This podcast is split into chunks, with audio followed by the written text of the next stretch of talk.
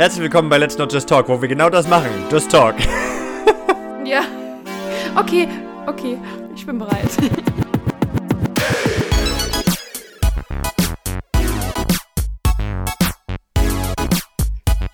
Das steht auch unter keinem guten Stern hier. Yep.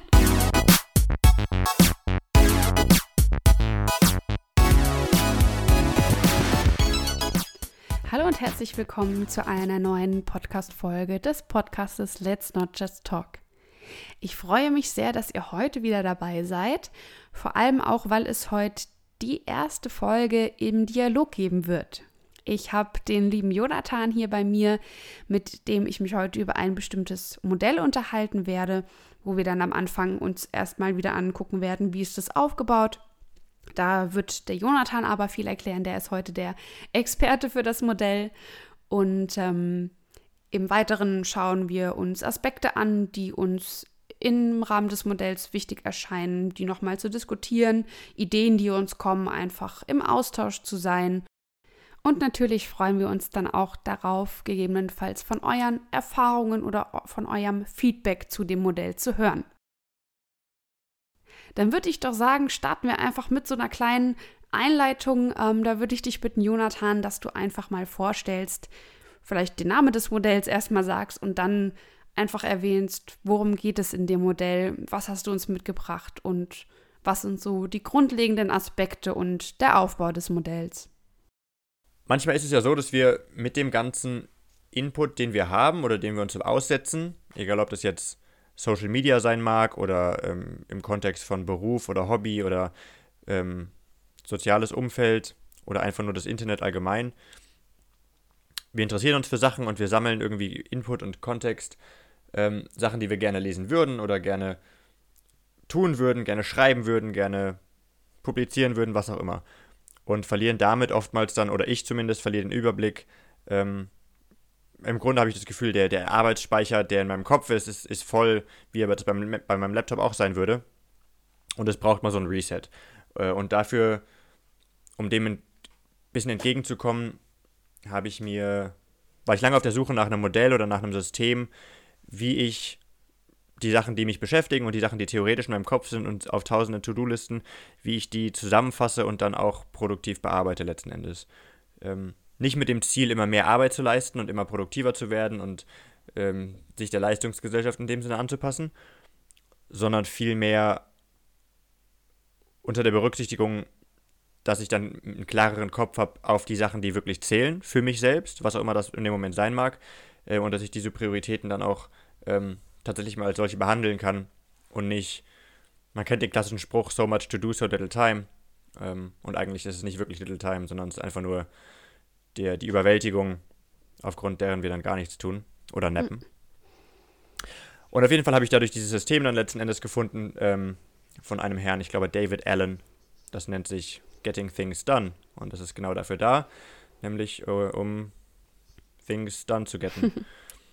und zwar es ist ein Mehrstufensystem im Grunde genommen, was mir geholfen hat und was mir immer noch hilft, um, wie gesagt, ein bisschen Ordnung reinzubringen und meine, alles, was ich tue, alles, was mich beschäftigt, auch alle meine Gedanken, ein bisschen Streamlining-mäßig zu ordnen und abzuarbeiten. Das System geht so los, dass wir alles, was uns beschäftigt, alle, alle Dinge, alle offenen Vorgänge, alles, was in unserem Kopf ist, in irgendeiner Form sammeln und zusammentragen. Ähm, das ist dann so die, die sogenannte Inbox praktisch. Das kann auf verschiedenen Listen sein, das kann auf einer Liste sein. Entweder als Notiz am Handy oder als Sprachaufnahme oder auf einem Blog oder ähm, digital direkt am Laptop, im Internet, wie auch immer. Auf jeden Fall in Form eines Braindumps alles zusammenzutragen, was nicht da ist, wo es sein sollte oder was nicht erledigt ist, womit wir uns auseinandersetzen müssen.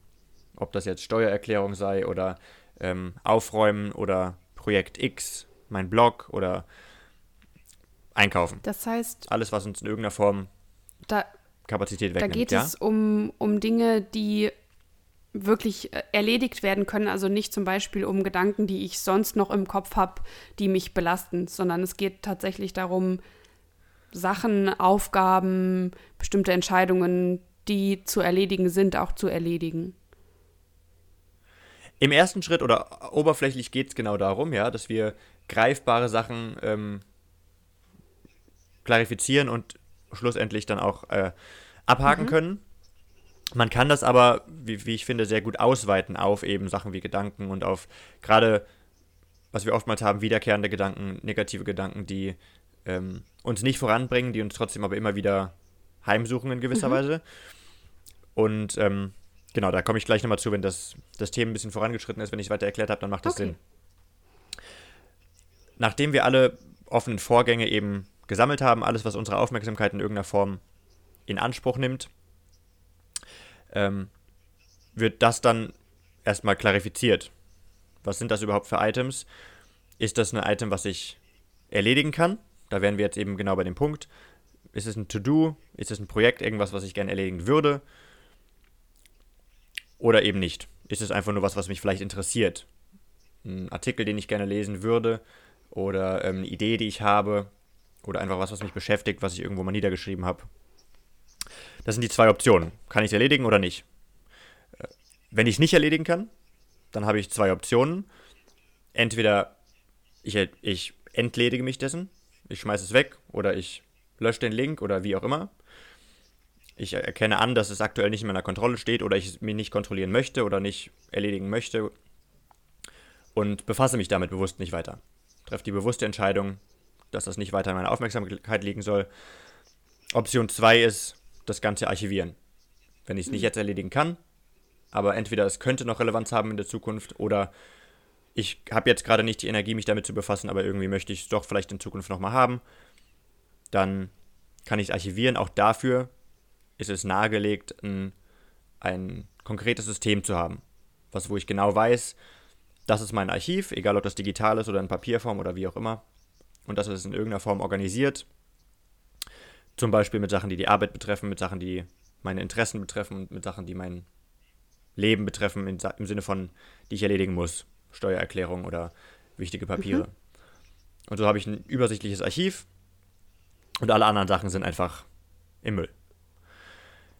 Wenn sich der Punkt, wenn sich herauskristallisiert hat, dass sich der Punkt erledigen lässt, dann wird unmittelbar die nächstmögliche Handlung entschieden. Wie gehe ich jetzt mit dem Punkt weiter um? Der Erfinder dieses Modells legt nahe, dass wenn eine Aktion oder ein Punkt weniger als zwei Minuten dauert, direkt erledigen. Mhm. Keine Kompromisse. Finde ich eine super geile Idee. Gerade für, gerade für, den, für, die, für die Basics im Haushalt, sage ja. ich mal. Ne? Ähm, wenn es um Aufräumen geht oder wenn es um Sachen erledigen geht, ähm, ob das jetzt Müll rausbringen ist oder eine E-Mail schreiben, einen Anruf machen. Alles, was zwei Minuten oder weniger dauert, direkt erledigen. Ist es vorbei. Keine Kompromisse. Und wenn das nicht möglich ist, wenn das nicht der Fall ist, dann haben wir wieder zwei Optionen. Entweder wir delegieren die Aufgabe. Das ist gerade im beruflichen Kontext natürlich sinnvoll, aber kann auch in einem Haushalt, in einer Partnerschaft, Wohngemeinschaft oder wie auch immer sinnig sein. Oder wir verschieben es auf unsere dann entstehende Aktionsliste mit allen, oder To-Do-Liste könnte man auch sagen,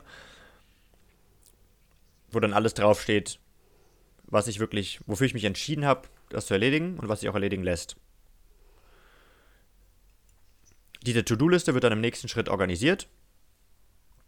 Das heißt, alles wird in den Kontext gepasst, gepackt, wo ich es erledigen kann und entsprechend mit Erinnerungen versehen. Das ist nicht einfach nur auf der nächsten Liste verdümpelt, sondern dass ich mir entweder zeit- oder tagesspezifische Erinnerungen lege. Tagesspezifisch heißt, es ist nicht wichtig, wann ich das Item erledige, aber es ist wichtig, dass ich es an diesem Tag erledige. Und zeitspezifisch ist natürlich dann 14 Uhr dieser Termin, 15 mhm. Uhr Training, was auch immer ich mir vornehmen möchte. Und damit ist das Ganze ganz gut organisiert. Das heißt, ich habe alles, alle offenen Vorgänge, alles, was mich beschäftigt, habe ich zusammengetragen. Ich habe entschieden, kann ich es jetzt behandeln oder nicht. Wenn nicht, habe ich es archiviert oder weggeschmissen. Wenn doch, habe ich es so aufbereitet und vorbereitet, dass ich, wenn die Zeit gekommen ist, zum Beispiel morgen 14 Uhr, ich es einfach nur noch erledigen muss. Mhm. Der letzte Punkt in dem Modell ist dann wöchentlich oder wann auch immer, ich finde wöchentlich eine gute Idee, das Ganze nochmal reflektieren. gucken, dass du auf dem aktuellsten Stand bist, was deine Listen angeht, dass die Inbox oder die gesammelten offenen Vorgänge dann auch weiter verarbeitet sind und werden, ob du Fortschritt gemacht hast, ob sich neue Sachen ergeben haben und wie auch immer, dass man einfach nochmal nicht den Faden verliert, dass man sich aber auch unter der Woche wirklich dann auf das Tun konzentrieren kann und nicht auch noch im Organisieren und Sammeln und Klarifizieren verliert. Sondern das wird dann einfach zusammengepackt an einen Tag und da dann bewusst mhm. erledigt.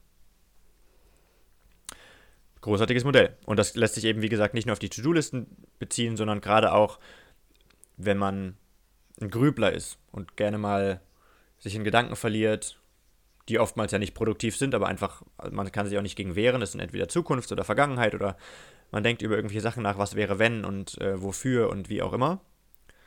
Und auch diese kann man theoretisch in diesem System behandeln. Mhm. Zum Beispiel auch nur, indem ich sie zeitlich terminiere und sage, gut, ich habe jetzt wieder diesen Gedanken, der mich beschäftigt und ich grübel und grübel und grübel und ich mache das schon entweder den ganzen Tag oder die ganze Woche und es ist, komme natürlich nicht voran, weil meistens sind es ja sich wiederholende Gedankenschleifen, gerade die negativen. Und dann kann man sagen, gut, dann setze ich mir jetzt eine Zeit fest, wann auch immer das sein mag. Und in dieser Zeit grübel ich. In dieser Zeit gebe ich mich voll dem Problem hin und denke da richtig drüber nach. Mhm. Bewusst. Aktiv. Und jetzt aber nicht. Mhm. Und damit ist es auch dann nicht vorausgeschoben, sondern es muss dann auch, wenn es auf der Liste steht und wenn ich weiß, wann ich es erledigen kann und werde, muss es auch natürlich aus der Aufmerksamkeit im Jetzt verschwinden. Ja. Es reicht nicht einfach nur zu sagen, ich mache dann weiter und dann mache ich trotzdem jetzt auch noch weiter, sondern es gehört entsprechend auch die Achtsamkeit und das Bewusstsein dazu, anzuerkennen, ich habe das jetzt niedergeschrieben und so in die Zukunft verpackt, dass ich es dann behandeln kann und werde und nicht vergesse, aber dafür muss ich jetzt dann auch aufhören, mich damit zu befassen. Mhm.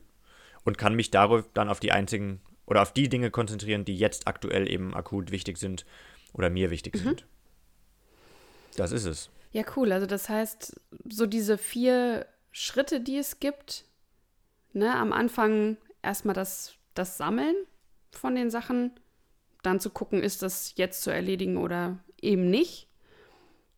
Dann, wenn es zu erledigen ist, organisieren und dann im letzten Schritt das Reflektieren auch nochmal als wichtiger Punkt zu schauen, wie hat es geklappt, muss ich mein System gegebenenfalls noch anpassen. Kann ja auch sein, dass ich merke, okay, meine Organisation war jetzt so, so, mies, dass irgendwie trotzdem gar nichts davon geklappt hat. Was ja erstmal nicht schlimm ja. ist, weil ich ja dann gucken kann, wie kann ich es vielleicht anders handeln. Ja. Also das so als, als grobes Modell. Nee, finde ich, find ich super cool, weil es eben auch so übersichtlich ist und man nicht das Gefühl hat, schon wieder mit 25 Tagesordnungspunkten konfrontiert zu sein, nach denen man dann irgendwie sein Leben richten soll.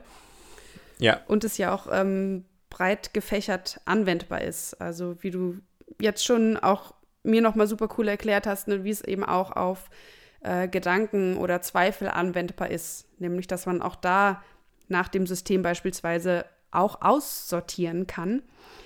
Ähm, da hätte ich so eine kleine Frage noch dazu. Und zwar geht es ja darum, in dem Schritt klarifizieren zu schauen, okay, kann ich das anerkennen oder ähm, ja, dass ich, dass es gerade eben nicht so in dem Möglichen liegt, was ich machen kann, oder archiviere ich es und sage, okay, irgendwann anders beschäftige ich mich nochmal damit. Ähm, da ist jetzt so ein Gedanke, der mir gekommen ist, okay, das klingt sehr banal zu sagen, ja, dann erkenne ich das halt an, dass ich das gerade nicht ähm, machen kann. Und so zu gucken, welche Wege es denn da geben könnte, diese Akzeptanz sich selbst zu geben. Also einfach ist es bei Sachen, die wahrscheinlich im Handeln zu tun haben, dass man sagt, okay, man muss noch auf einen Anruf warten, bevor man, äh, weiß ich nicht, ähm, A, B, C erledigen kann. Das ist sowas, wo ich ganz klar sagen kann, okay, das nehme ich oder akzeptiere ich jetzt in dem Moment, dass es gerade nicht in meiner Macht liegt.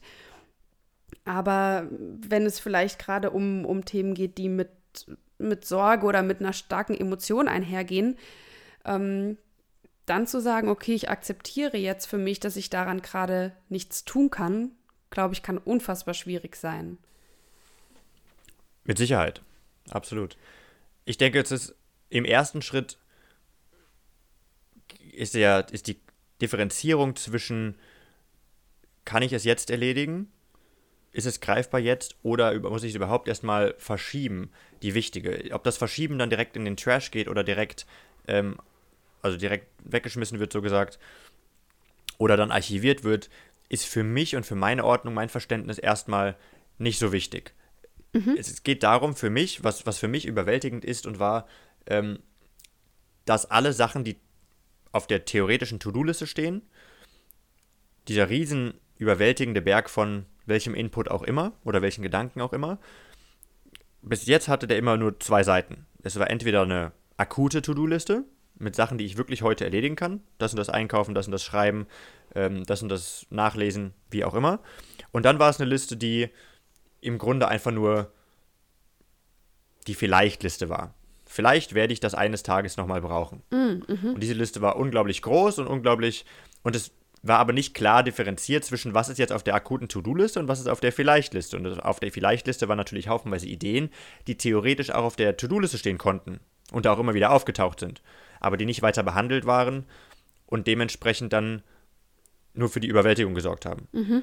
Und der neue Gedanke ist jetzt eben, das nochmal weiter runterzubrechen, dass ich, auch wenn ich mich von Sachen noch nicht verabschieden kann, was legitim ist, dass ich sie erstmal bewusst archiviere und sage, ich muss mich noch nicht davon trennen, aber ich will sie aus meiner Aufmerksamkeit haben, aus meiner mhm. unmittelbaren.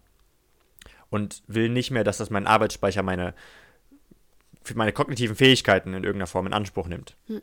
Und dann kann ich mich später damit befassen.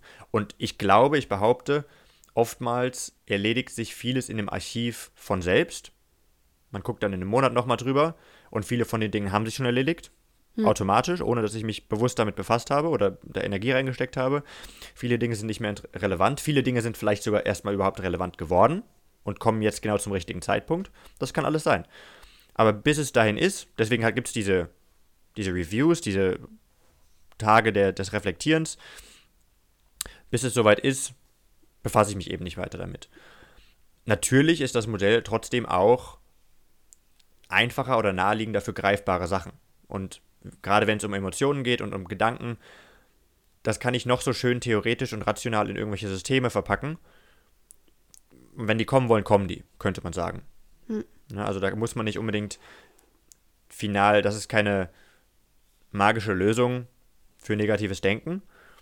Es ist nur ein Versuch und trotzdem braucht gerade bei diesen Sachen, die eben nicht greifbar sind, trotzdem braucht auch da das Modell nochmal mehr Achtsamkeit und, und Bewusstsein, um Sachen, ich sag mal, nüchtern beurteilen zu können. Ne, wenn man sich überhaupt erstmal, wenn man nicht, um auf deine Frage mal zurückzukommen, wenn man irgendwelche Gedanken oder Ängste oder wie auch immer nicht emotional beurteilt oder sich damit identifiziert, sondern schafft, einen Schritt zurück zu machen und sich überhaupt erstmal bewusst zu werden, was das ist, was da gerade passiert. Nämlich, das ist eine Angst und das ist eine Emotion und die tritt in mir auf, aber ich bin nicht diese Emotion, beispielsweise. Und dann kann man das nüchtern anerkennen und dann kann man mindestens mal auf einer rationalen Ebene sagen, okay, ich habe das jetzt erkannt und ich möchte mich jetzt aktuell nicht weiter damit befassen. Ja, und trotzdem kann es immer wieder kommen. Das ja. ist nichts, was sich auf einen, was man einmal erkennt und was sich damit gelöst hat, sondern es ist ein fortwährender Prozess, ungefähr wie gerade stehen. Man wird sich immer wieder dabei ertappen, wie man nachgegeben hat und rumslautscht und die Schwerkraft gewinnen lässt. Es geht darum, dass man immer öfter und immer wieder den Trigger findet und daran erinnert wird, whoops, da kann ich was tun. Und ruckzuck ist man wieder gerade. Und das ist nichts, was man einmal einbrennt und dann hat man das, glaube ich. Ja, ja, und ähm, bei sowas wie Gedanken fällt mir jetzt gerade äh, eine Klientin ein, die ich habe in der Beratung, ähm, die für sich ganz alleine die Strategie entwickelt hat, zu sagen, ich gebe mir dreimal am Tag Zeit, meine persönlichen Ängste zu spüren und es tatsächlich dadurch für sich geschafft hat, die Ängste, also aus ihrer subjektiven Einschätzung quasi auf die Hälfte zu reduzieren, nicht die Stärke der Ängste, sondern einfach das Auftreten der Ängste, weil sie halt sagt, sie gibt sich diese drei Zeiträume am Tag. Und das ist schon mal viel, viel weniger, als ich habe den ganzen Tag über diese Angstgedanken. Ja, wow. Ähm, das bedeutet für sie aber auch, dass wir trotzdem im Rahmen der Beratung natürlich weiterhin daran arbeiten, wie diese Ängste überhaupt entstanden sind oder was denen überhaupt zugrunde liegt, um ja. es eben dann tatsächlich auch nicht nur auf dieser kognitiven Ebene von wegen, nee, ich fühle das jetzt nicht mehr oder ich mache mir jetzt die Gedanken nicht mehr, sondern eben auch dann in diesem grundlegenden Gefühl noch mitkommen, zu sagen, okay, ich bin dann auch tatsächlich in den anderen Momenten des Tages zum Beispiel tatsächlich nicht mehr ängstlich oder ich fühle mich einfach generell sicherer. Also das kann ja auch parallel laufen. Das ist ja, ähm, ja in, in vielen Bereichen, auch wenn es um Essstörungen geht, wo es eben auch ganz, ganz, also ganz, ganz viel sich im Kopf abspielt mit Gedanken, die wirklich quälend sind, zu sagen, okay, ich tue mir damit auch selbst was Gutes, was du ja auch berichtet hast, ne, dass es für dich selbst einfach unfassbar entlastend ist, zu sagen, okay, ähm, das gibt mir auch wieder ein Stück Freiheit und eben nicht das Gefühl von totaler Überforderung, sondern ich setze mir zum Beispiel Zeiten oder ich nehme mir Dinge vor, organisiere das, um dann eben auch Erfolg zu erleben, zu sagen, okay, ich habe es zum Beispiel geschafft, äh, meine To-Do-Liste abzuarbeiten, weil es tatsächlich diesmal eine sinnvolle war und nicht eine von diesen, wie du sie genannt hast, so diese Vielleicht-Liste, die da auch irgendwo wahrscheinlich im Kopf rumschwirrt. Ähm, ja. Zum einen dieses eine Erfolg erleben und zu erleben, ich kann Dinge erledigen und eben auch die Freiheit zu haben, zu sagen, okay, im Rest der Zeit oder wenn die To-Dos abgearbeitet sind oder wenn ich weiß, ich kann gerade nichts daran machen, sagen zu können, okay, dann kann ich jetzt aber auch hier bitte einmal kurz durchatmen und mir selbst die Zeit wieder zugestehen. Also das ist ja. für mich so, so ein System auch, wo ich so merke, ja, in der Anwendung hat es auch ganz viel damit zu tun, zu sich selbst wieder gnädiger zu sein und eben nicht nur in diesem Strudel von, ich muss was leisten, ich muss das erledigen und mit diesem Druck durch die Welt zu rennen, ohne aber letztendlich irgendwie einen klaren Blick irgendwohin bewahren zu können, worunter ja letztendlich auch wieder die Qualität leidet in den einzelnen Punkten, die ich dann vielleicht irgendwie versuche noch auf die Reihe zu kriegen. Aber das hat ja auch nichts mit Spaß oder Freude zu tun dann in dem Moment. Ja. Vollkommen richtig. Ich, und ich denke, wenn, gerade wenn es um schwerwiegende emotionale Themen geht oder Gedanken, die wir haben oder Sachen von der Natur, in dem, im Rahmen des Systems, nachdem man das klarifiziert hat, ne, die Punkte, die ich habe, was sind das für Punkte? Sind das Sachen, die ich jetzt erledigen kann oder sind das Sachen wie zum Beispiel Gedanken, die mich einfach in Anführungszeichen heimsuchen, wo ich aber keine direkte Handlungsmöglichkeit habe? Im nächsten Schritt, wenn ich dann diese Sachen organisiere und mir überlege, auf welche To-Do- oder Action-Listen kommt das jetzt und wie erinnere ich mich daran, die Option besteht natürlich auch immer, beziehungsweise es wird sowieso auftreten, auch bei greifbaren Sachen, dass einzelne Schritte oder, oder Ideen, Projekte zu groß sind für eine direkte To-Do-Liste. Hm.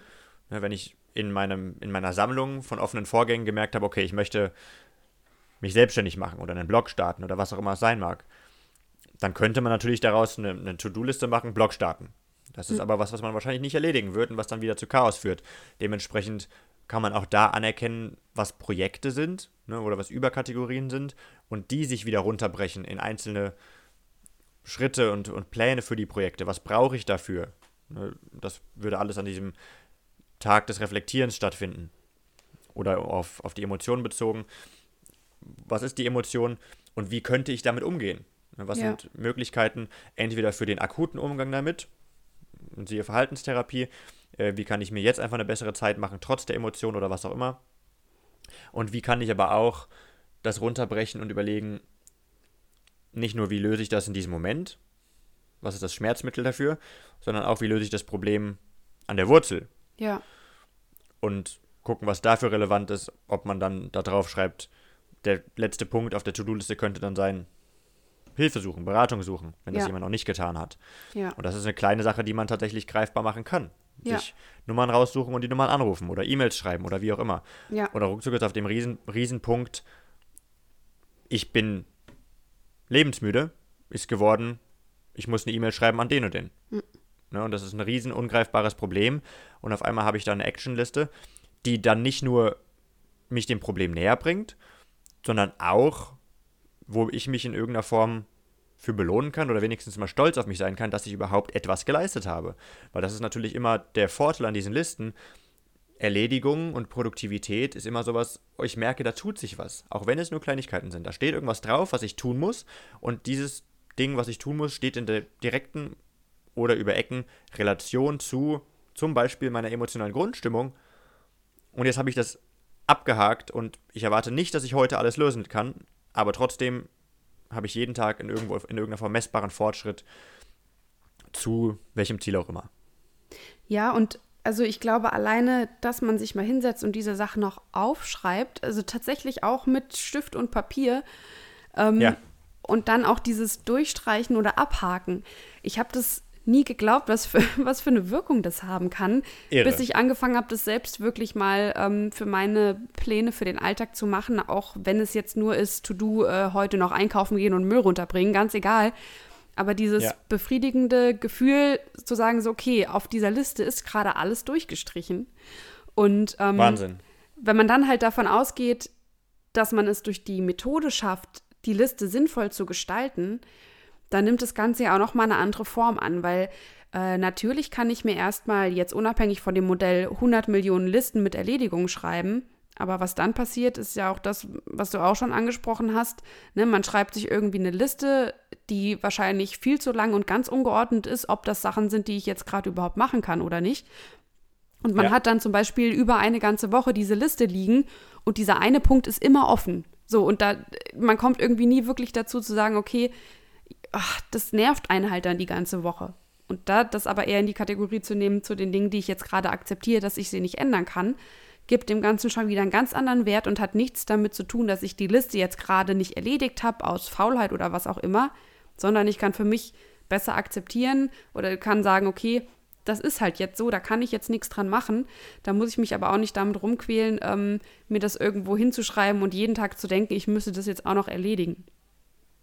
Ja. So, also ich habe ähm, von einem Bekannten da noch einen ganz coolen Hinweis bekommen, der mich auch jetzt immer wieder wachrüttelt. Und zwar äh, ging es um eine Situation, in der mir eine Dozentin eine ja sehr, sehr große Aufgabe übertragen hat und ich aber im ersten Moment nicht so wirklich wusste, wie ich mit dieser Aufgabe umgehen soll, also wie ich die lösen soll, wie ich die angehen soll.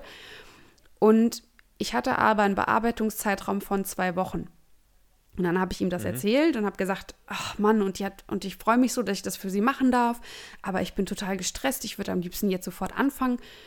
Und dann hat er gesagt, ihm hat es immer ganz gut geholfen, sich zu verdeutlichen, dass es einen Unterschied gibt zwischen wichtig und dringend. Das heißt, es kann ja. Sachen geben, ne, wie das die Aufgabe für die Dozentin, die ist unfassbar wichtig, ist vielleicht mit viel Verantwortung verbunden, aber ich habe zwei Wochen Zeit. Das heißt, es ist nicht jetzt akut notwendig zu sagen, okay, ich muss jetzt alles in Gang setzen, um es jetzt zu erledigen. Ja. Und das auch als so ent, äh, entlastend empfunden, damals zu sagen, okay, ja, es ist super wichtig und nur weil ich es nicht jetzt mache, nimmt es dem Ganzen nicht die Wichtigkeit. Ne? Also das ja. passt auch so ein bisschen zu dem Gedanken des Archivs zu sagen, ja, da gibt es Dinge, die würde ich gerne machen oder die sind wichtig, aber eben nicht so, dass ich sage, ne, du hattest angesprochen, so wenn ich zum Beispiel einen Blog schreiben will, ob ich das jetzt in zwei Wochen anfange oder erst in einem Jahr, ist letztendlich erstmal egal, wenn es jetzt nicht einer ist, mit dem ich sage, damit möchte ich mein Geld verdienen oder so, ne? Also wenn nicht andere Faktoren ja, ja. damit noch zusammenhängen.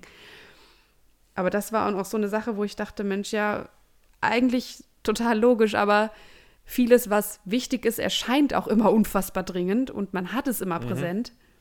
Aber manchmal ist es gar nicht nötig und man kann sich da sehr entstressen und entschleunigen, wenn man sagt, okay, es ist wichtig und ich schreibe mir das auch auf und ähm, oder stelle mir einen Wecker, damit ich weiß, dann und dann ähm, muss ich das erledigen. Aber es ist eben nicht dringend. Ja. Super gute Unterteilung.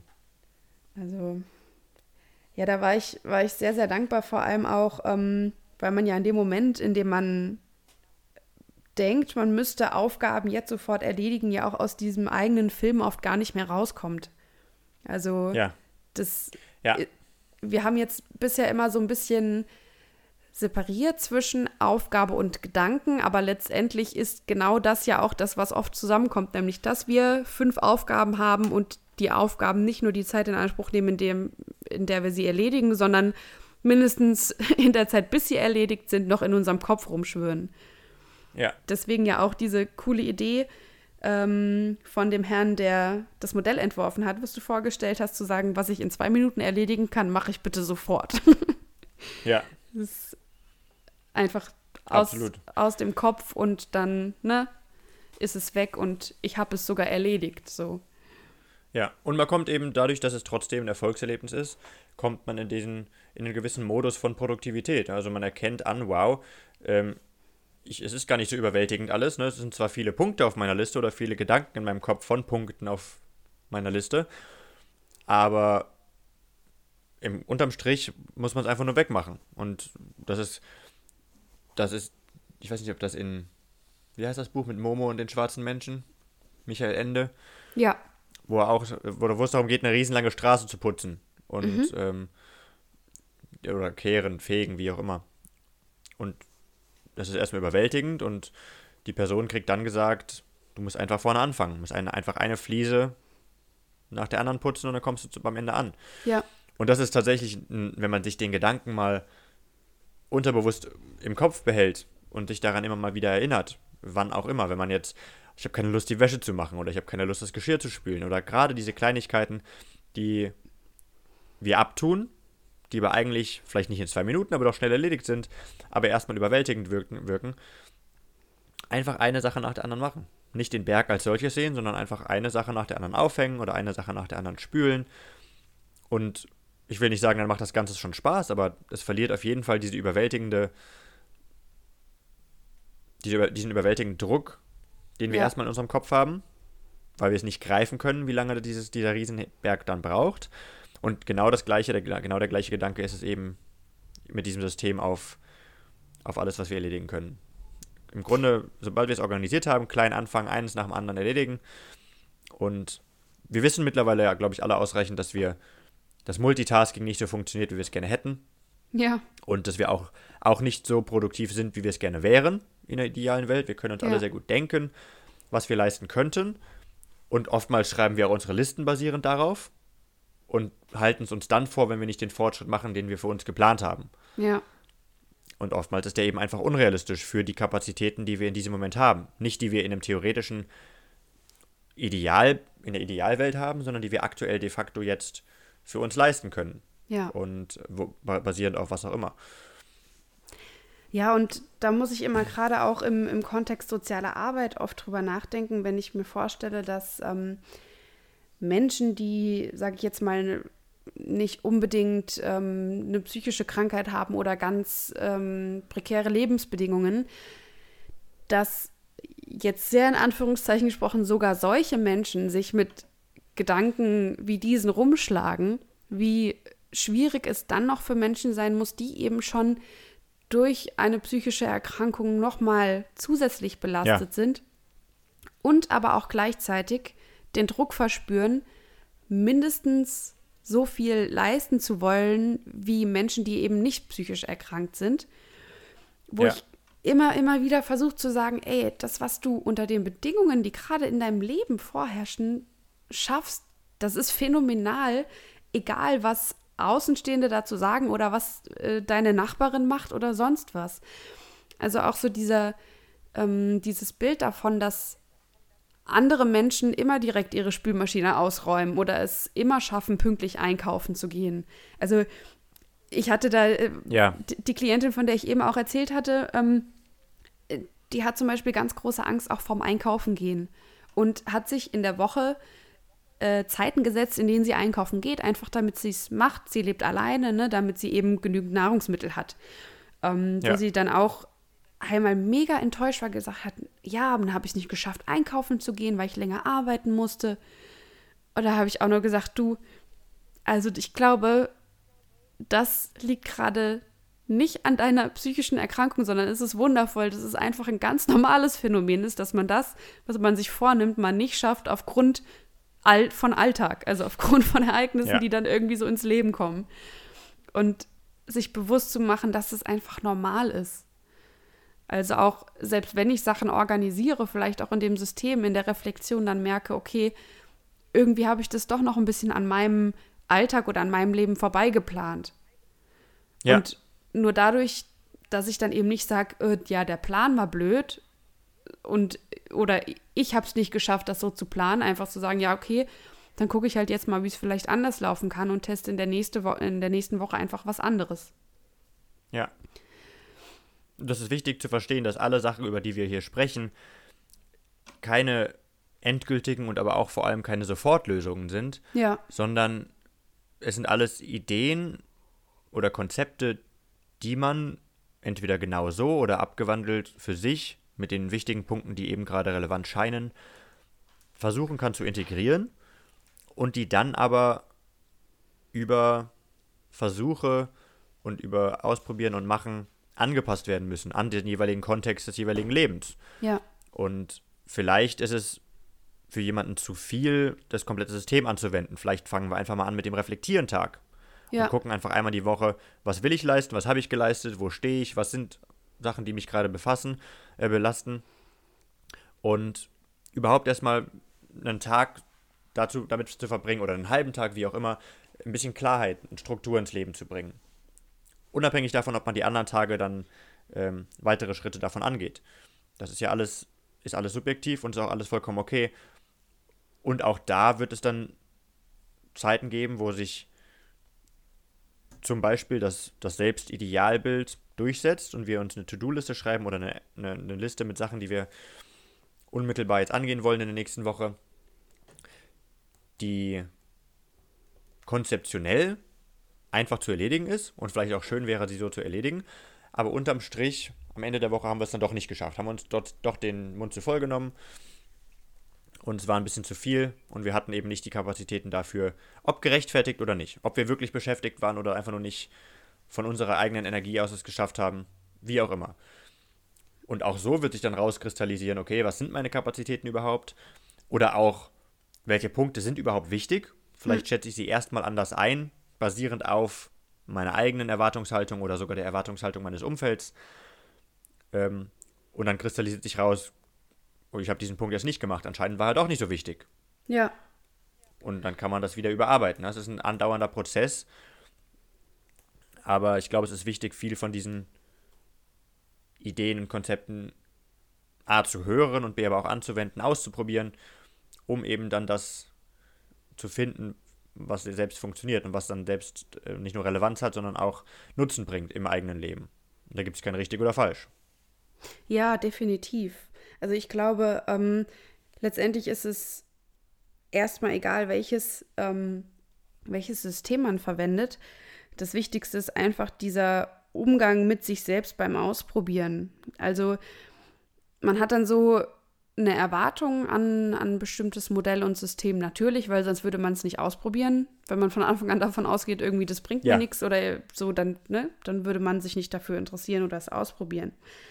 Ähm, was ein Therapeut mal zu mir gesagt hat, was ich auch ganz spannend fand, ähm, da ging es auch um das Thema Essstörungen und Idealbild, weil das eben da natürlich ganz oft miteinander verknüpft ist, dass eben Menschen jetzt in der Hinsicht unfassbar hohe Erwartungen an ihren eigenen Körper haben, im Sinne von Leistungsfähigkeit, aber auch im Sinne von, ähm, wie hat ein Körper auszusehen.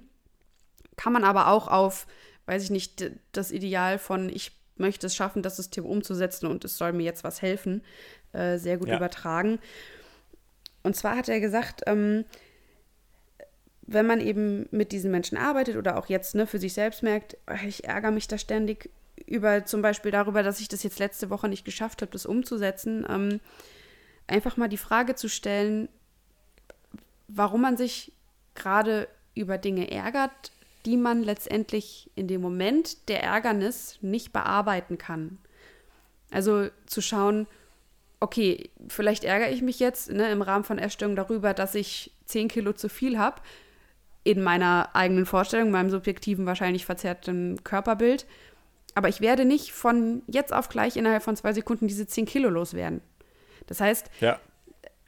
was bringt es mir jetzt gerade zu denken, oh je, ich fühle mich unwohl. Ich werde es nicht ändern können jetzt gerade. Und ich werde auch nicht, wenn ich eine Woche einen Wochenplan versucht habe, ähm, mir zu erstellen und zu organisieren und das irgendwie nicht so gelaufen ist, wie es ist, kann ich es nicht rückgängig machen. Es ist halt passiert. Natürlich ja. kann ich sagen, okay, schade, dass es nicht geklappt hat. Das ist halt mies und natürlich ist es auch ärgerlich, weil man sich ja auch Zeit und Energie dafür genommen hat, zu sagen, okay, ich gehe das an.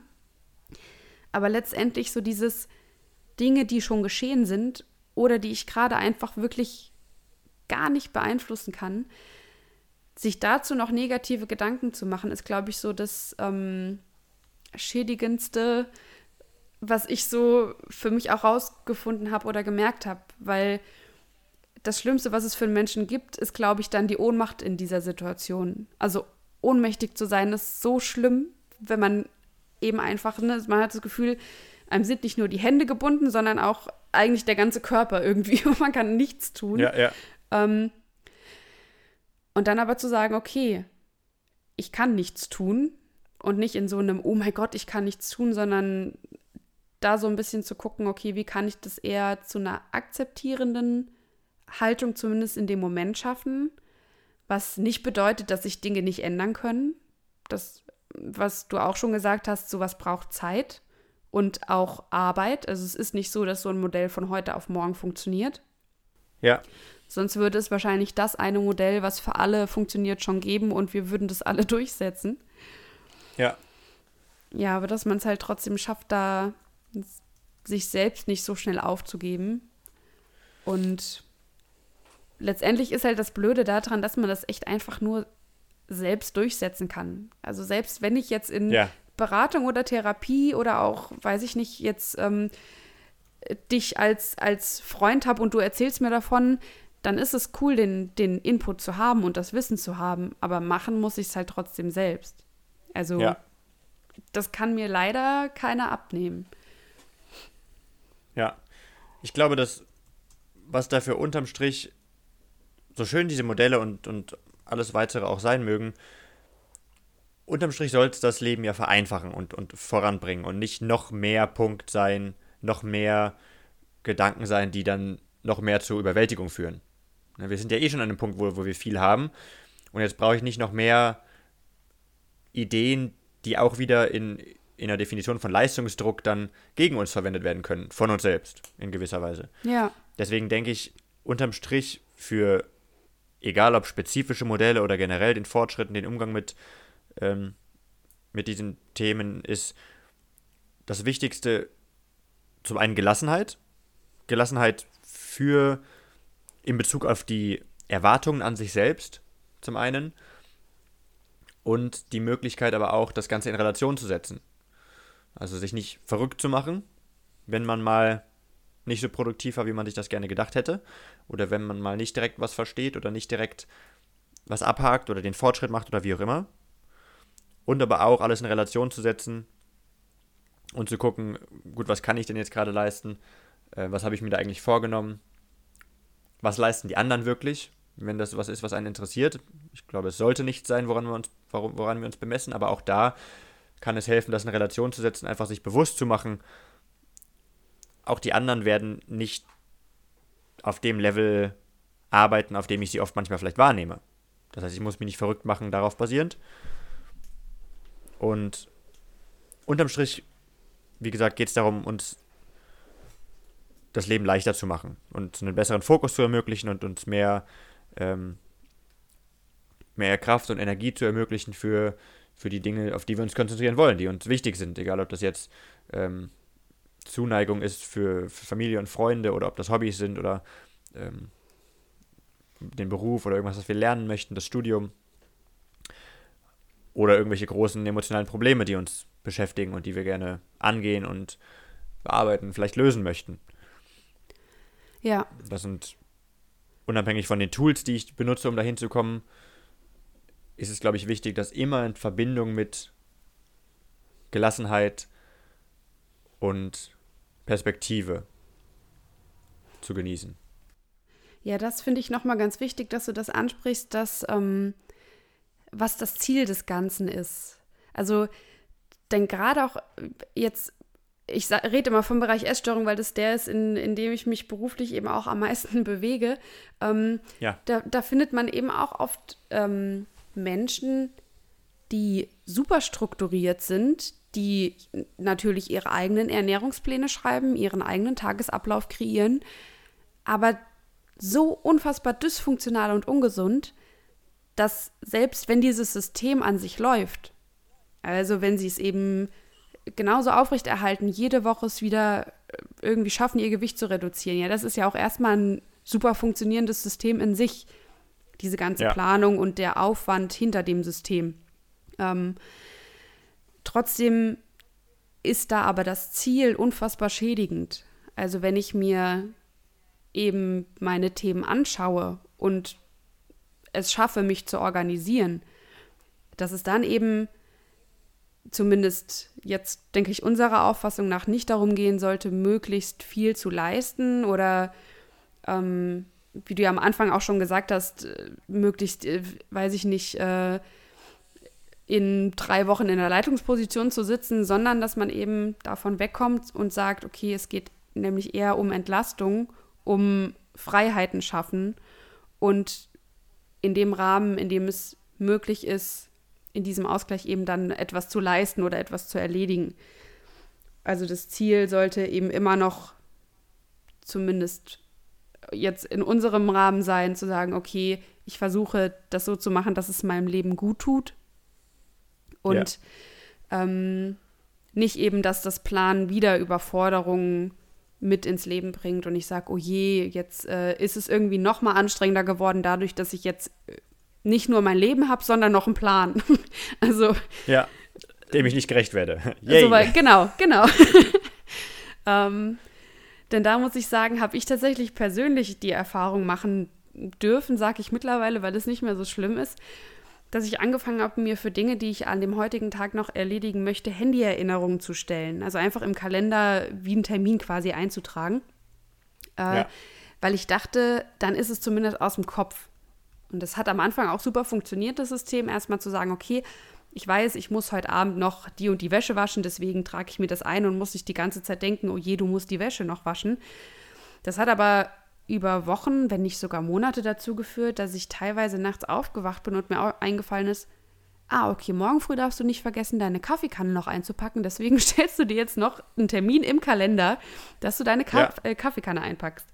So, und das war ähm, so eine Angewiesenheit auf diese Terminerinnerungen und aber auch bei so banalen Dingen, wo ich dachte, oh mein, selbst wenn ich nicht dran denke, geht die Welt nicht unter.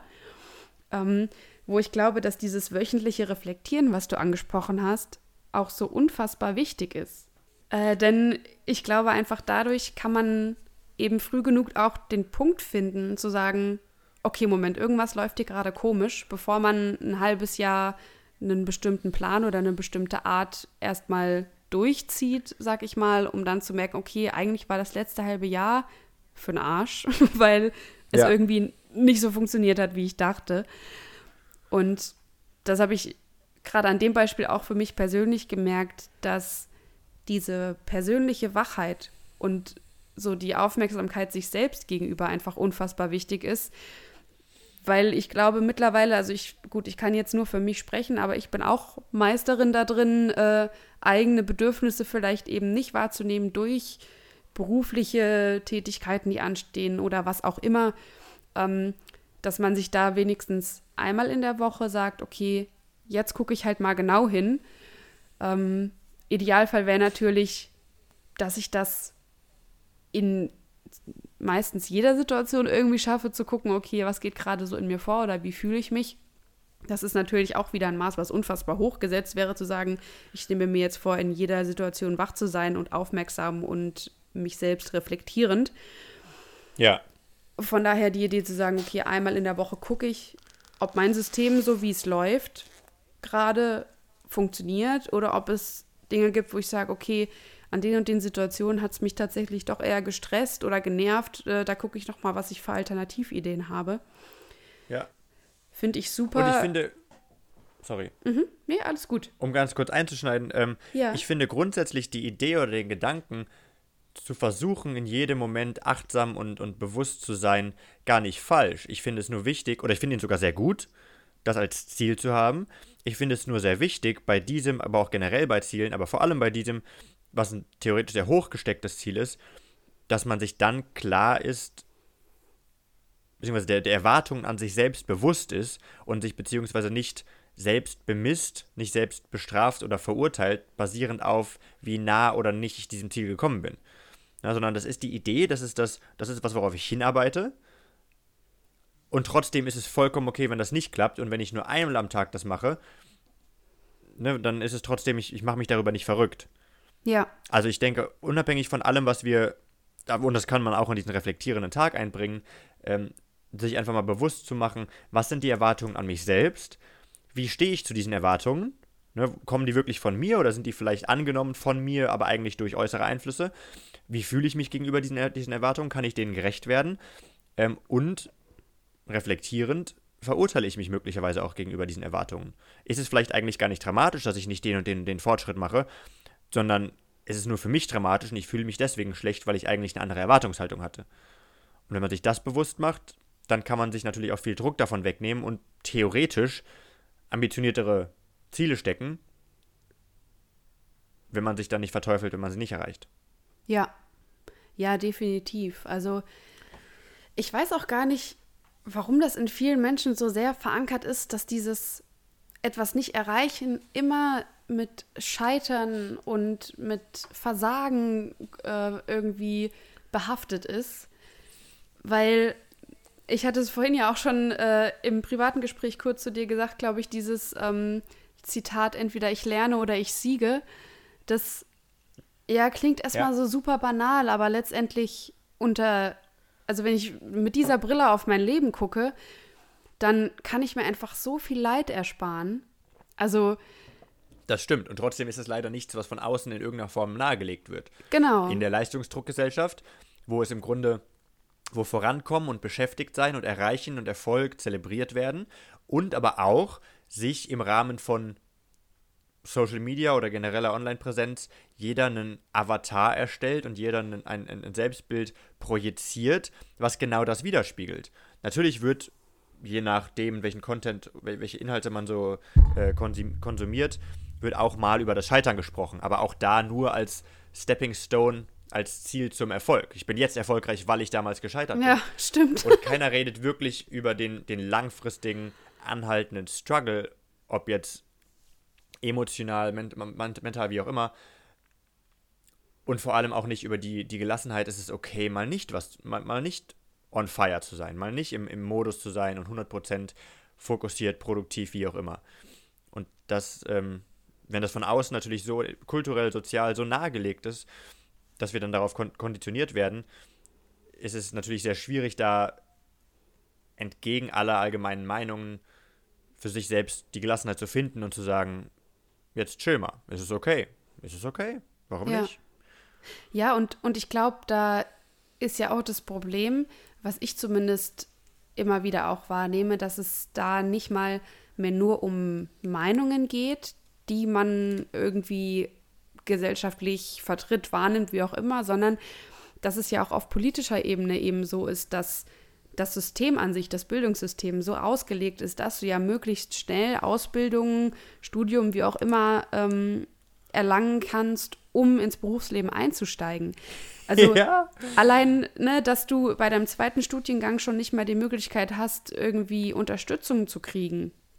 Äh, jetzt zum Beispiel BAföG. Ähm, ja. Da, da ist es jetzt so, ich mache jetzt den, den Master in sozialer Arbeit und habe jetzt erfahren, dass man für die BAföG-Rückzahlung, ich glaube, die fängt fünf Jahre nach Ausbildungsende an. Aber Ausbildungsende ist nicht der Master bei mir, sondern der Bachelor, weil ich nach dem Bachelor ja faktisch auch hätte arbeiten können. Das heißt, ja. eigentlich bilde ich mich weiter, damit ich später gegebenenfalls ja, besser, kompetenter, was auch immer äh, bin. Ich meine, so ein Abschluss sagt noch nichts aus über kompetente Weise zu arbeiten, aber jetzt mal auf der, ja, logischen Ebene so, ne, ich mache eine längere ja. Ausbildung, ich habe gegebenenfalls mehr Wissen, mehr Kompetenzen und kriege aber trotzdem äh, anderthalb bis zwei Jahre weniger Zeit, bis die BAföG-Rückzahlung beginnt. Also ja. Ich bin froh, dass ich das erst jetzt erfahren habe, nachdem ich jetzt fast mit dem Master fertig bin, weil das ja, ja. alles Sachen sind, die man sich eben auch unter bestimmten Umständen, wenn eben nicht viele finanziell mit vorhanden sind, erstmal überlegen muss. Oder wenn ich nach dem Bachelor schwanger geworden bin oder im Bachelor ja. und denke, auch ich hätte eigentlich Lust, jetzt noch einen Master zu machen, aber weiß, irgendwann kommt diese Rückzahlung. Und es ist einfach ähm, mit so einem Druck auch behaftet. Also gerade auf der finanziellen Ebene, ähm, da zu sagen, okay, auch wenn, wenn man über, über Arbeitslosengeld spricht, also das sind alles Dinge, wo Menschen aufgrund von, von Gesetzen, von Regelungen so unter Druck gesetzt werden, Leistung zu erbringen. Ja. Und. Und. Ja. Ich glaube, weil, weil das, ich finde es spannend, dass du es gerade angefangen hast mit, ähm, dass es nicht nur sozial und kulturell nahegelegt wird, sondern auch im Grunde politisch von dem kompletten System, in dem wir liegen, leben. Wenn wir nochmal zu dem Punkt zurückkommen, warum machen wir das Ganze? Ne? Mhm. Dass wir über das System sprechen und über Möglichkeiten sprechen, wie wir mit Problemen umgehen und wie auch immer. Der Hintergedanke von allem ist ja, ne, äh, unterm Strich glücklicher zu werden oder zufriedener, ja. sagen wir mal. Mehr Energie zu haben für, für die Dinge, die wirklich zählen und auf die wir uns konzentrieren wollen. Und um das wieder mit dem Thema Achtsamkeit zu verbinden, oftmals wird in dem, oder nicht oftmals, sondern es wird in diesem System, in dem wir sind, von Anfang an im Grunde nahegelegt, dass das Leben eine, eine Reise ist oder ein, ein, Pfad, was aber immer impliziert, dass es ein Ziel hat. Ne, es geht von Anfang an, das Ziel von Schule ist, die Schule abzuschließen, um dann in die Uni zu kommen. Und das Ziel von Uni ist, die Uni abzuschließen, um dann einen Job zu bekommen. Hm. Und das Ziel vom Job ist, äh, wahrscheinlich sich hochzuarbeiten oder entsprechend das Geld zu verdienen, um sich dann irgendwann in der Rente ähm, ein gutes Leben zu gönnen. Ne? Deswegen muss ich immer brav meine Sachen einzahlen. Und es ist alles, es impliziert alles, dass es immer ein, ich muss das und das und das jetzt erreichen, damit ich dann an das und das Ziel komme. Und das ist natürlich ruckzuck übertragen an die, an die Erwartungen und an das, womit wir uns konditionieren, dass ich immer Ziele brauche. Und Ziele immer implizieren, ich muss von Punkt A nach Punkt B kommen, um dann an Punkt B X zu sein. Zum ja. Beispiel glücklich. Ne? Und es lässt alles vollkommen außer Acht, zumindest in unserer westlichen Gesellschaft, dass die Option zumindest oder die Idee, den Gedankengang, dass das Leben vielleicht gar keine Reise in dem Sinne ist, sondern natürlich macht es Sinn, sich, sich ökonomisch, wirtschaftlich Gedanken zu machen, ähm, wie das mit dem Leben weitergeht. Ich sage jetzt nicht, zieh unter die Brücke und geh angeln ähm, und, und genieß den Tag, jeden Tag. Und trotzdem ist es wichtig, die Balance zu behalten und, und die, die Perspektive nicht zu verlieren, dass nicht alles nur sich auch von A nach B kommen bezieht. Ja, und ähm, ja. dementsprechend, weil sonst machen wir uns immer Druck, weil wir noch nicht da sind. Wir halten uns immer vor, dass wir noch nicht da sind. Wir bemessen unseren Fortschritt und damit unsere Zufriedenheit, je nachdem, wie weit wir gerade von A nach B gekommen sind. Na, wenn wir 30% da sind, dann sind wir 30% glücklich, mehr oder weniger gesehen. Ja, ja oder können uns zumindest 70% verurteilen.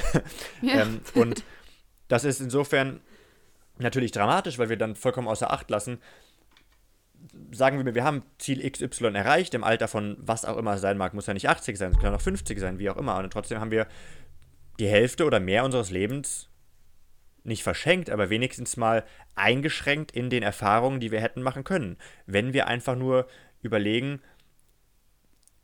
was ist denn die, was ist denn die andere Option, wenn es kein Ziel ist? dann ist der Weg das Ziel. Und das ist natürlich einfach gesagt und könnte auch eine schöne motivierende Floskel sein. Ähm, aber wenn man das mal mit Musik zum Beispiel vergleicht, ne, das Ziel von Musik ist nicht fertig zu sein, nicht irgendwo ja. anzukommen. Ne, weil sonst wäre der, äh, Alan Watts sagt das ganz schön, sonst wäre der Dirigent, der am schnellsten spielt, der Beste. wenn es darum geht, ja. bei irgendeiner Komposition ans Ende zu kommen. Sondern es geht darum, es geht um jeden Moment. Es geht darum, jeden Moment zu genießen und jeden Moment gut zu machen. Und das finde ich sehr schön, sich das auch mal so zu denken, dass man auch so sein Leben leben kann. Ja. Ähm, und jetzt habe ich den Faden verloren. Macht nichts, weil mir dazu gerade was einfällt. Ähm, ja.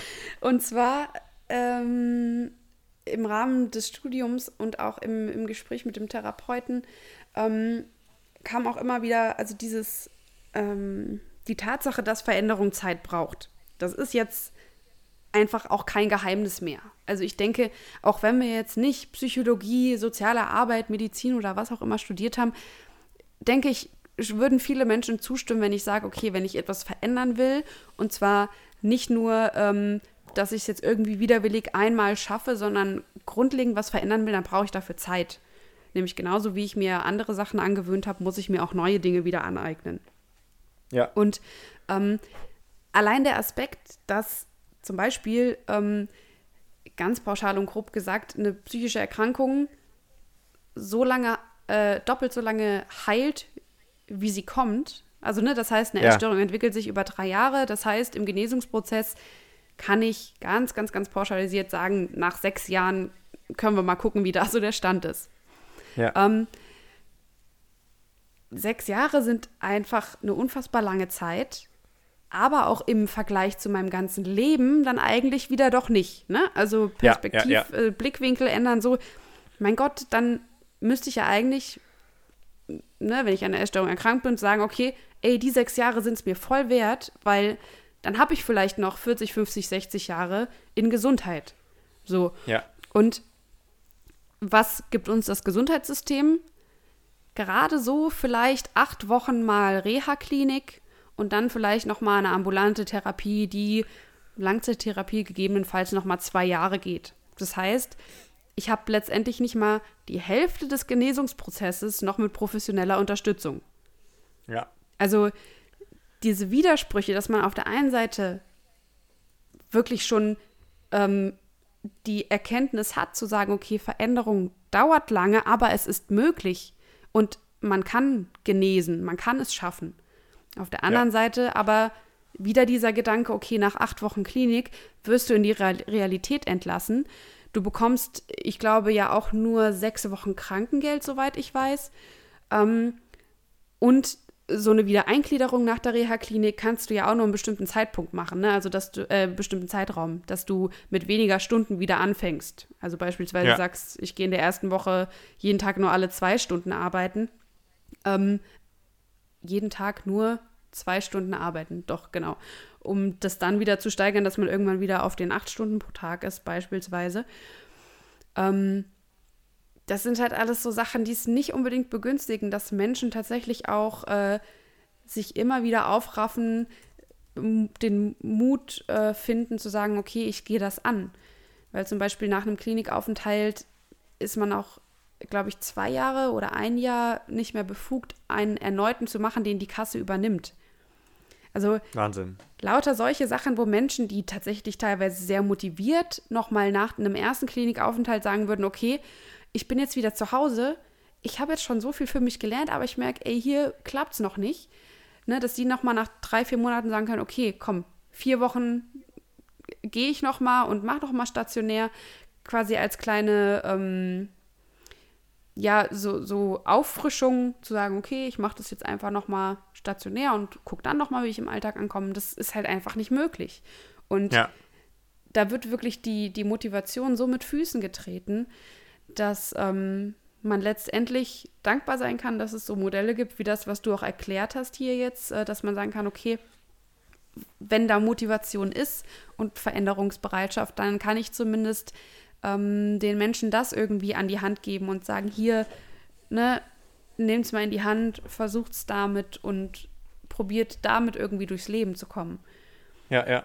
Auch wenn das natürlich so echt traurig ist, weil man natürlich viel, viel mehr gerne bieten würde. Ja, klar. Aber letztendlich muss man dann mit dem arbeiten, was man hat. Und das ist tendenziell eher weniger als mehr. Ja. Und ähm, ja, von daher umso besser eben wenigstens diese Modelle zu haben, die eben auch darauf abzielen, zu sagen, okay, es geht um Entlastung im Leben oder darum, den Fokus und die Energie für Dinge zu verwenden, auf die es halt dann tatsächlich ankommt und nicht äh, direkt wieder in diesem Leistungsgedanken zu sein, weil den gibt es im Leben oft genug. Den muss ich mir nicht noch selbst in meinem Plan erstellen. Also ja. da, da kann ich auch einfach Absolut. mein Leben so leben, wie es mir vorgegeben wird oder wie es in Anführungszeichen normal ist. Da habe ich schon genug mit Stress und Prüfungen und Bestehen und Weitermachen zu tun. Ja, Vollkommen richtig. Und ja, das ist im Grunde, wie du sagst, das ist alles ein Umgang. Das, wir, wir müssen uns selbst, egal welche Vorbelastungen wir eben haben, den Umgang mit den Sachen finden und selbst irgendwie entweder Systeme überlegen, wie können wir ähm, was auch immer erreichen, was wir erreichen möchten, oder einfach kleine Techniken, Kniffe, Gedankenspiele, um uns den Alltag oder den Weg zu welchem Ziel auch immer ähm, leichter zu machen. Und was ich spannend fände, mal drüber zu sprechen, ich weiß nicht, wie das ist, aber ähm, ist Achtsamkeit gerade in Bezug auf psychische Störungen, weil ich bin natürlich der festen Überzeugung, dass das ein Thema ist, was für im Grunde jedermann unbestreitlich positiv ist oder ähm, wie soll man sagen, beneficial, wie sagt man denn da? Ähm, nützlich, wertvoll? Nützlich, ja, sowas, genau. Das sind die Worte, die ich suche. Ähm, weiß aber allerdings natürlich nicht, wie das ist in Bezug auf tatsächliche Krankheiten, die sich in einer veränderten Gehirnstruktur oder, oder ähm, Hormon, Hormonhaushalt auswirken. Ähm, dementsprechend ist das alles eine Spekulation dahingehend, aber das habe ich jetzt gerade versucht, meinem Cousin, der leider manisch-depressiv ist, ähm, nahezulegen und der da zumindest in den starken Ausprägungen der Phasen natürlich sehr darunter leidet.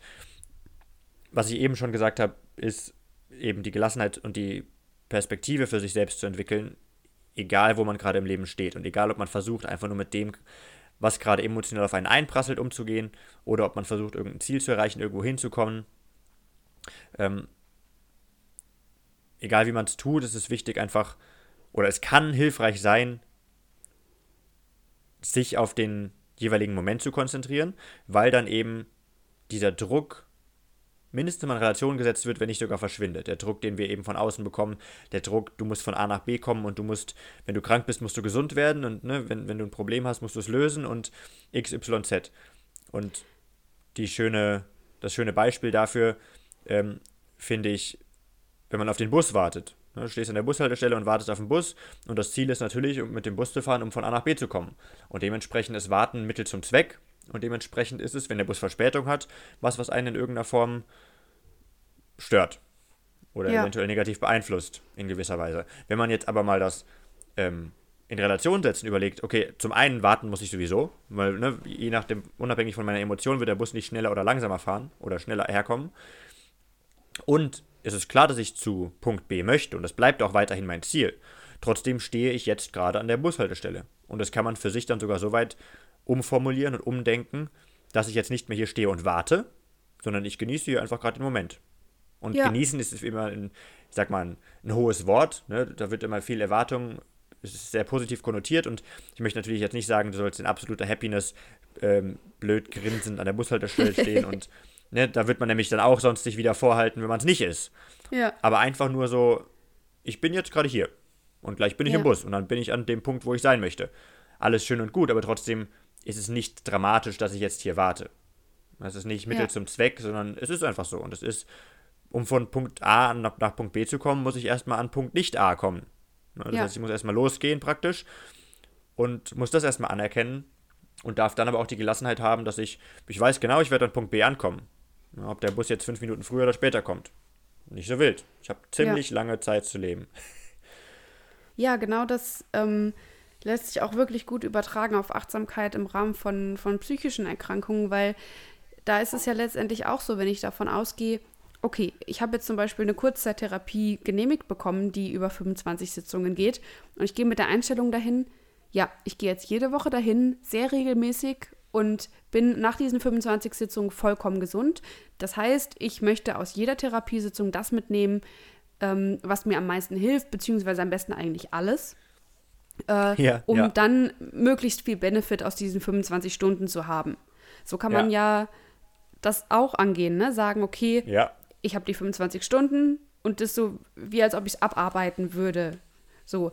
Ähm, das ist natürlich auch wieder mit, mit nicht der inneren Einstellung von, ich gebe mir Zeit, ich lasse mich darauf ein, ähm, verbunden, sondern eben wieder mit diesem Leistungsgedanken zu sagen, okay, ich muss es jetzt aber schaffen, in den 25 Stunden irgendwie eine deutliche Besserung zu sehen, auch wenn das komplett unrealistisch ist oder, weiß ich nicht, sogar nicht mal Sinn ergibt. Also warum muss ich das denn überhaupt so? Ja, das ist so ja. Ähnlich wie diese Busfrage auch, warum muss ich denn jetzt äh, den Bus pünktlich kriegen, wenn ich jetzt nicht einen wichtigen Termin habe, kann ich auch mal fünf Minuten später in den Bus steigen. So. Also ja, genau. Dieses Wort müssen ist oft so mächtig, dass ja. man gar nicht mehr checkt, so äh, muss ich das jetzt tatsächlich oder muss ich das nicht? Ähm, ja. Das habe ich für mich selbst jetzt sogar so oder versuche es zu handhaben. Ich, da ne, ist man ja auch nicht äh, perfekt und es klappt immer. Aber dieses Wort müssen wirklich nur in einem Kontext zu verwenden, in dem ich wirklich Dinge tun muss. Das ja. passt auch ganz gut zu diesem To-Do-List-Schreiben äh, nochmal oder zu dem Organisieren, weil einem dann erstmal auffällt, wie viele Dinge man überhaupt nicht tun muss. Ja. Also gerade so dieses, ähm, wenn ich jetzt neben dem Studium noch drei Jobs habe, ähm, bei, bei den Jobs jeweils zu sagen, ja, ach, jetzt muss ich noch diese Lehrveranstaltung vorbereiten, äh, jetzt muss ich noch das, was ich für die Dozentin äh, machen muss, vorbereiten und so weiter und so fort. Ja. Also eigentlich muss ich es letztendlich nicht, weil ich mir auch einfach nur einen Nebenjob hätte suchen können. Und ja. wenn mich der finanziell über Wasser hält, ist es sinnlos, andere Dinge zu tun, die ich mache, weil sie mir vielleicht Spaß machen oder weil ich sie gerne mache. So. Ja. Das heißt, ja. ich, ich sage dann, das ist heute noch zu erledigen oder ich möchte das heute noch angehen, aber nicht mehr dieses, ich muss das heute noch machen, weil ja. wir uns viele Dinge von diesem Müssen halt auch einfach selbst auferlegen. Ja. Und auch da Grundlage wieder achtsam zu sein, erstmal wahrzunehmen, wann sage ich denn dieses Muss.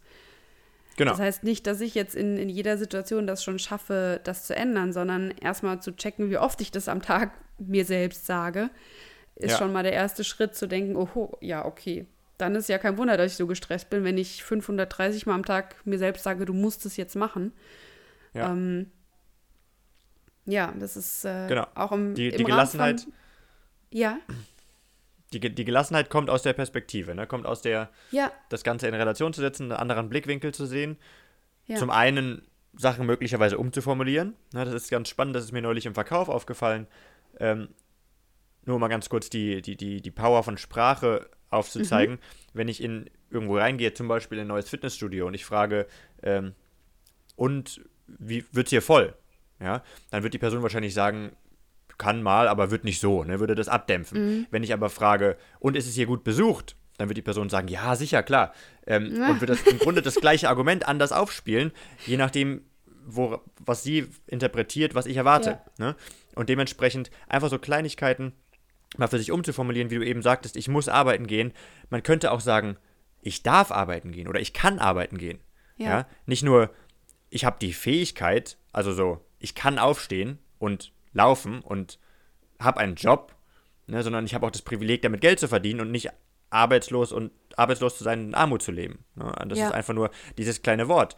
Ähm, ich muss arbeiten gehen, ich muss aufstehen, ähm, ich muss einkaufen das sind alles Sachen, wenn du sie einfach nur, oder ich muss, keine Ahnung, meine Mom anrufen. Einfach, wenn du sie umformulierst, ja. ich kann meine Mom anrufen. Ich ja. darf meine Mom anrufen. Das hat einen ganz anderen Wert, obwohl es die gleiche Sache ist. So eine das Kleinigkeit. Ja. Und diese Sachen einfach mal umformulieren und sich dann überlegen, was ist überhaupt meine Erwartungshaltung und wo kommt die her? Und das ist so, das sind, glaube ich, so die zwei Punkte, wenn man da mal ein bisschen verschiedene Blickwinkel einnimmt. Nicht einfach seinen Blickwinkel über den Haufen schmeißt oder ähm, vermeintlich außerhalb der Box denkt, was dann doch wieder nur eine neue Box ist, sondern einfach mal das von verschiedenen Blickwinkeln aus betrachtet und ähm, sich überlegt, interpretiere ich das vielleicht immer gleich und immer gleich falsch und äh, ja.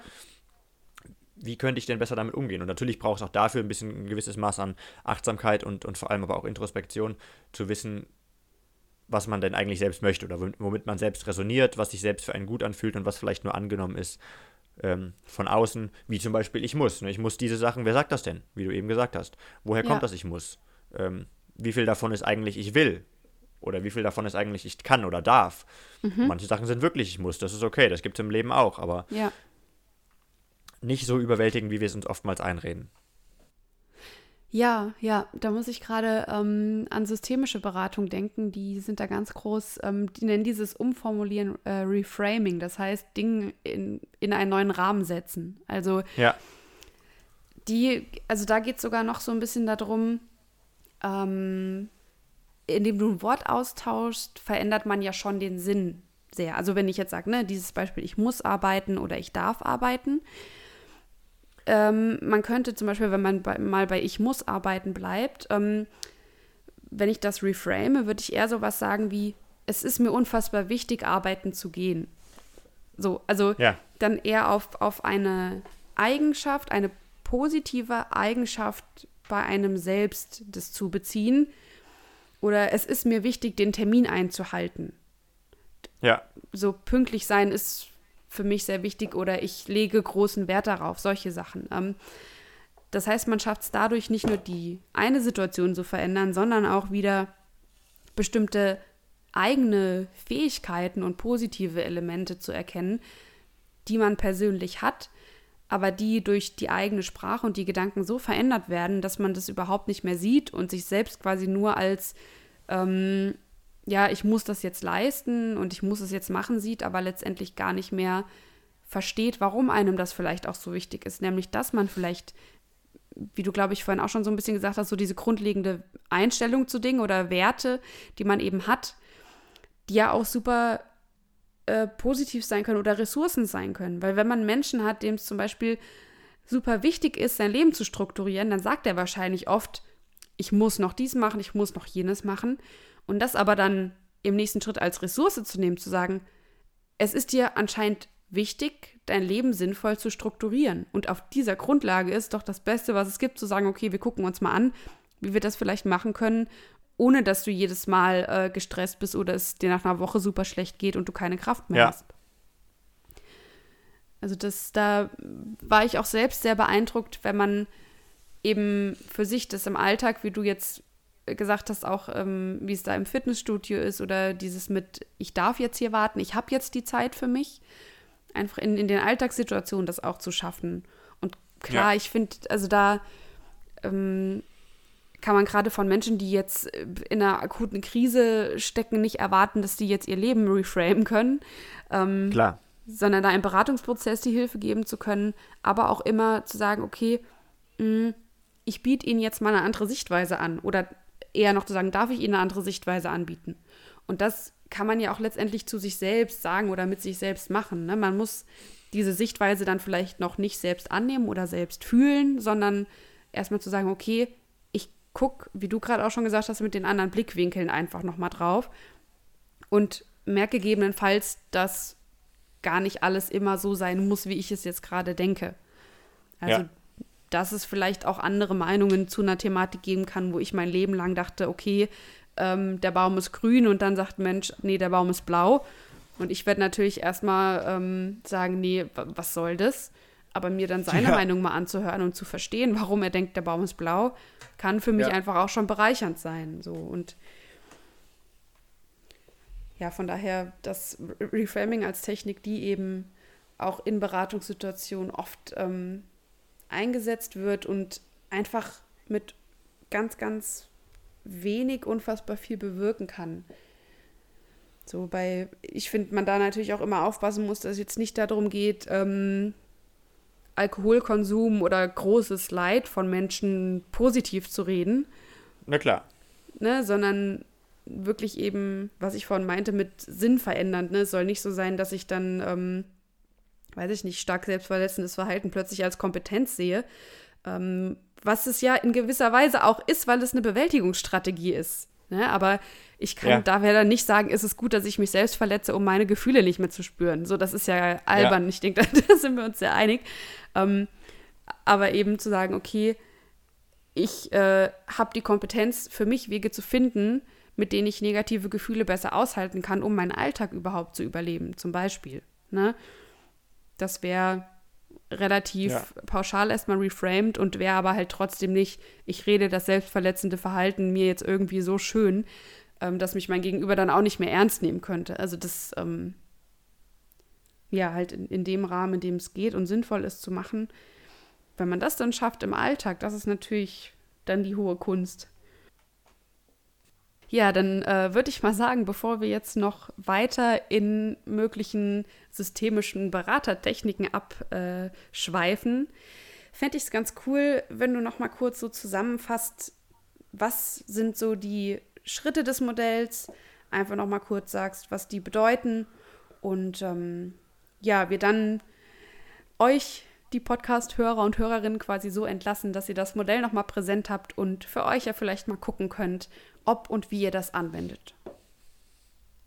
Wird gemacht, sehr gerne. Also nochmal zusammenfassend zu dem, was wir anfangs besprochen hatten.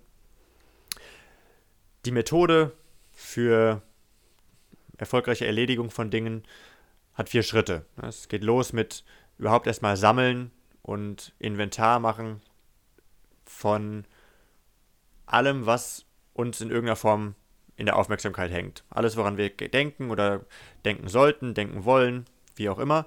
Mögliche To-Do-Listen, alle offenen Vorgänge, die eben Erledigung bedürfen. Und das können banale Sachen sein, wie Sachen, die im Zimmer rumliegen, die nicht an ihrem rechten Platz sind.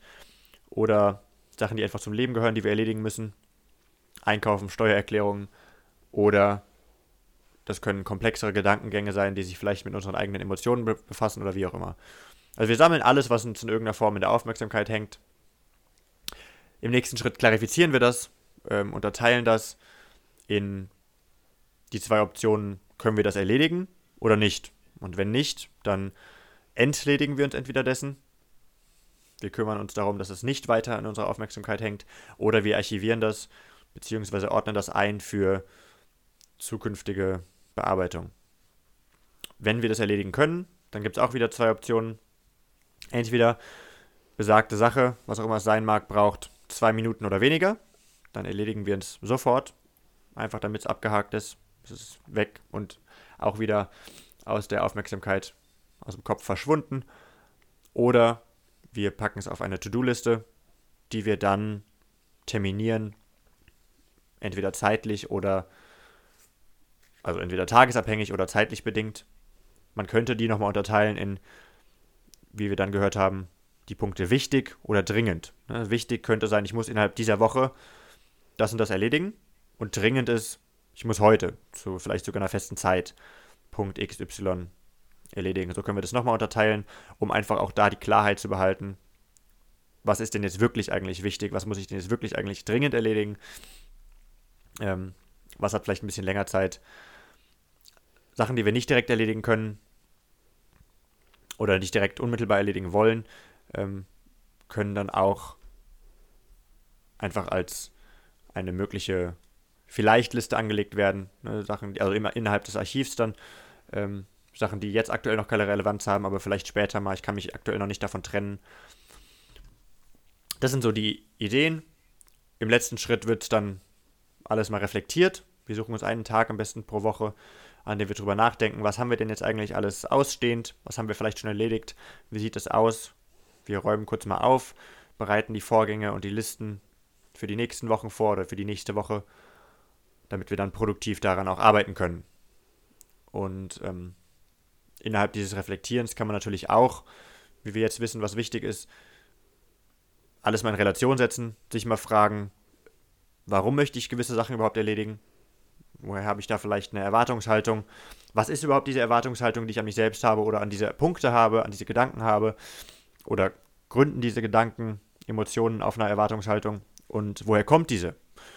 Und wenn ich das dann weiß, kann ich im nächsten Schritt die Sachen entweder mal in Relation setzen oder vielleicht mal ein bisschen gelassener angehen. Sagen, wenn diese Erwartungshaltung von außen konstruiert ist, ist es denn wirklich die Wahrheit? Muss ich das wirklich? Muss ich das wirklich erledigen? Will ich das wirklich erledigen?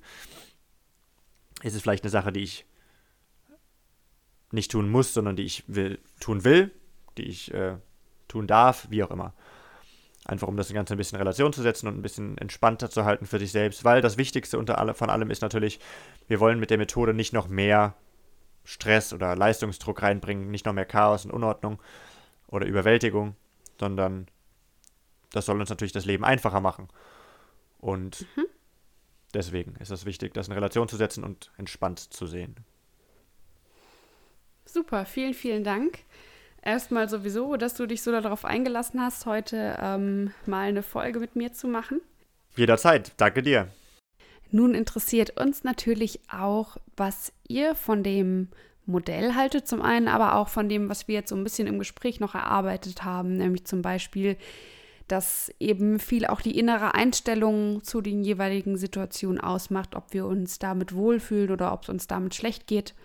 Und von daher wird ich oder würden wir uns freuen, wenn wir da noch so ein bisschen in den Austausch gehen könnten. Einfach auch vielleicht euer Feedback kriegen könnten dazu, wie euch das jetzt hier heute im Gespräch gefallen hat. Und ähm, dazu könnt ihr mich erreichen einmal per Mail unter let's not just talk at yahoo.com oder ihr könnt natürlich auch hier bei Soundcloud Kommentare schreiben und als Option mich auch noch über Instagram erreichen unter Let's Not Just Talk Podcast. Ich freue mich wie immer sehr auch von euch zu hören, vielleicht von euren Erfahrungen mit dem Modell zu hören, aber auch einfach von euch Rückmeldung zu bekommen, wie es euch gefallen hat. Und würde sagen, ich wünsche euch und auch dir, Jonathan, erstmal eine gute Zeit und bis zum nächsten Mal.